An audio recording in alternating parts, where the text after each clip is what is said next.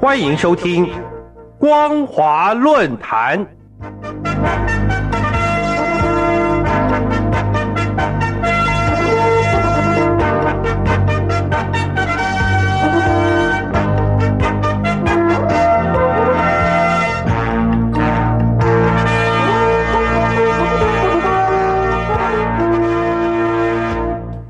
各位听众朋友，大家好，欢迎继续收听光华之声。您现在收听的节目是光华论坛，我是老谷。我们今天所要讨论的题目是中国大陆国企债券违约伴随连锁效应。企业债务违约在大陆已经不是新鲜事，特别是在新冠肺炎疫情的肆虐下，企业营运风险固然就大幅提高。然而，当大陆的国有企业，像是大陆最大的煤炭集团永成煤电控股集团，也出现了债券违约的情绪，那问题的严重性就不能等闲视之了。尤其二零二一年，中共召开全国人大政协两会期间，国务院总理李克强于三月五号提出政府工作报告，为下一个五年计划以及二零二一年只设定。不低于百分之六的保守经济增长目标，并提出应该严格控制财政赤字、收紧货币政策，而事实上却与美国拜登政府财政路线形成鲜明的对比。因为拜登总统继获得国会通过一点九兆美元新冠肺炎疫情纾困方案之后，正准备第二个四兆美元的经济复苏计划。从而，大陆相对于美国的紧缩路线，将导致疫情期间来自世界各大经济体投资者涌入大陆的热钱转往美国寻找收益率，将资金投放到增长率以及利率都更高的地方，从而进一步加剧大陆国企债券违约的风险。根据彭博社的报道，二零二零年有超过四千亿美元外资涌入大陆债券还有股票市场。固然引起中共中央的高度关注，而今面临国际债券违约加剧的情绪，二零二零热钱涌入以及汇出，反而令中共喜忧参半。二零二一年三月二号，中共国务院新闻办公室举行新闻发布会，中国人民银行党委书记、中国银行保险监督管理委员会主席郭树清，当时固然指出。外国资本流入的规模以及速度还在可控范围之内，然而却对接续的国际外在情势表示很担心，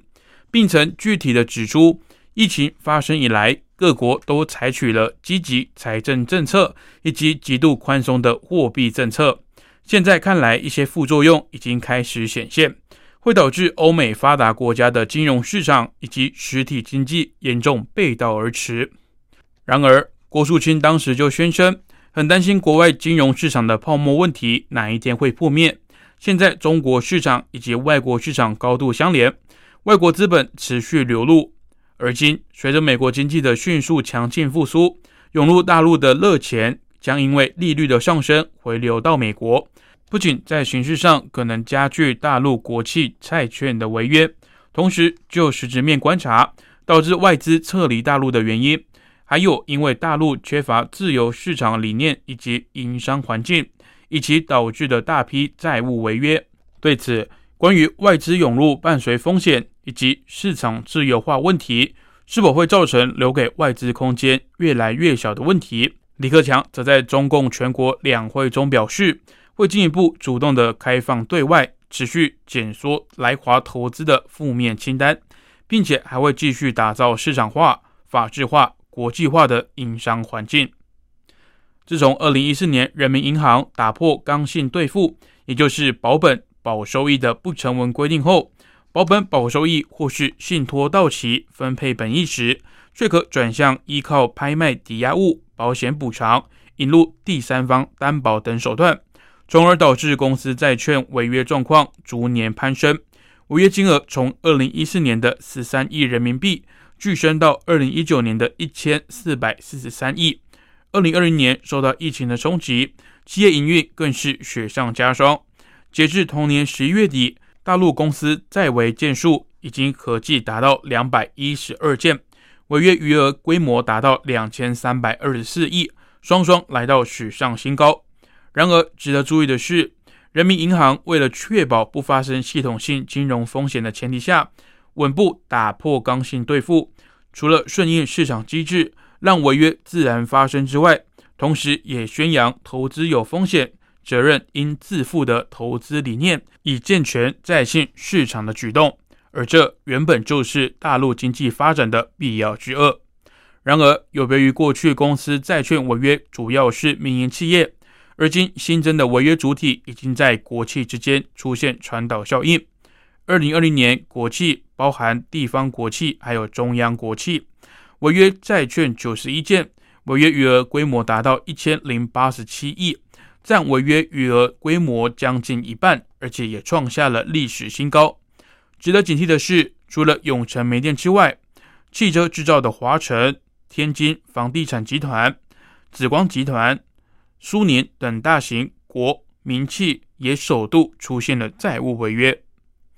固然，大陆目前国企违约率大增，但还是低于全球企业债违率约百分之一点六的平均值。而且，从大陆在世界主要经济体中的经济成长表现来看，短时间内发生系统性债务危机的可能性并不大。然而，国企公司债相继违约，将伴随一系列的连锁效应，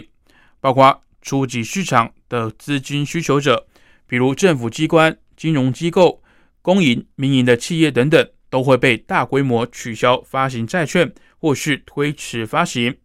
刺激市场则是因为风险溢酬升高，债券的价格会大跌，融资成本则又会因此走高。可以预期的是。民间企业融资利率可能垫高，而资金成本上升又会令违约压力增高，不仅会形成恶性循环，更让大陆的国营、民营企业债券违约的问题再度受到国际市场的高度关注。好的，以上就是本节光华论坛的内容。中国大陆国际债券违约伴随连锁效应，感谢您的收听，我是老谷。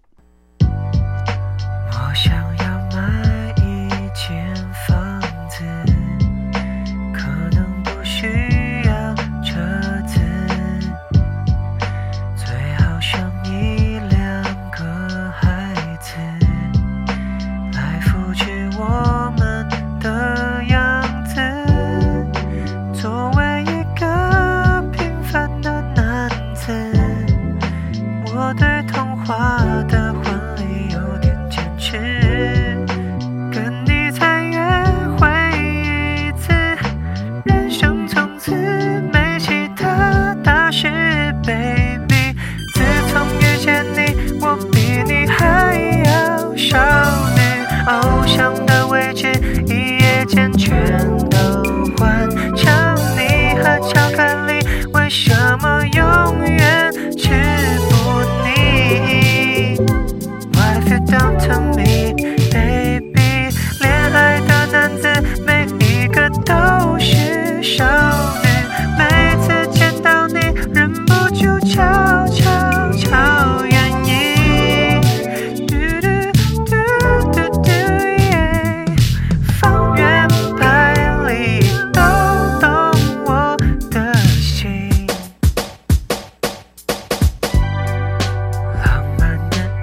情在定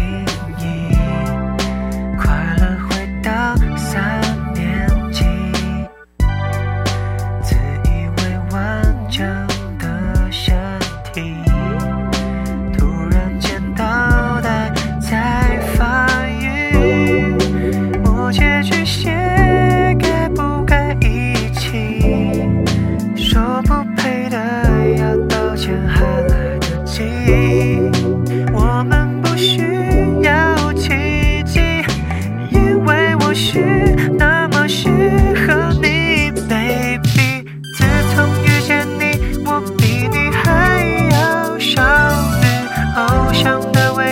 一夜间全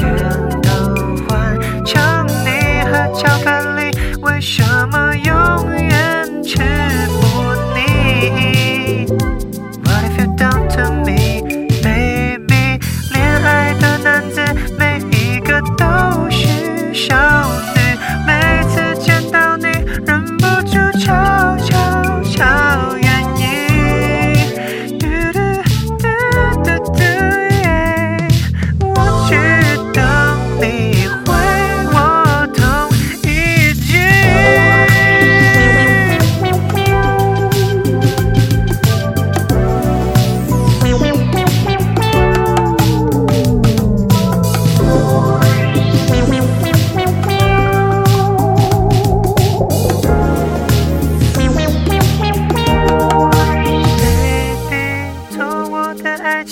一百岁还是少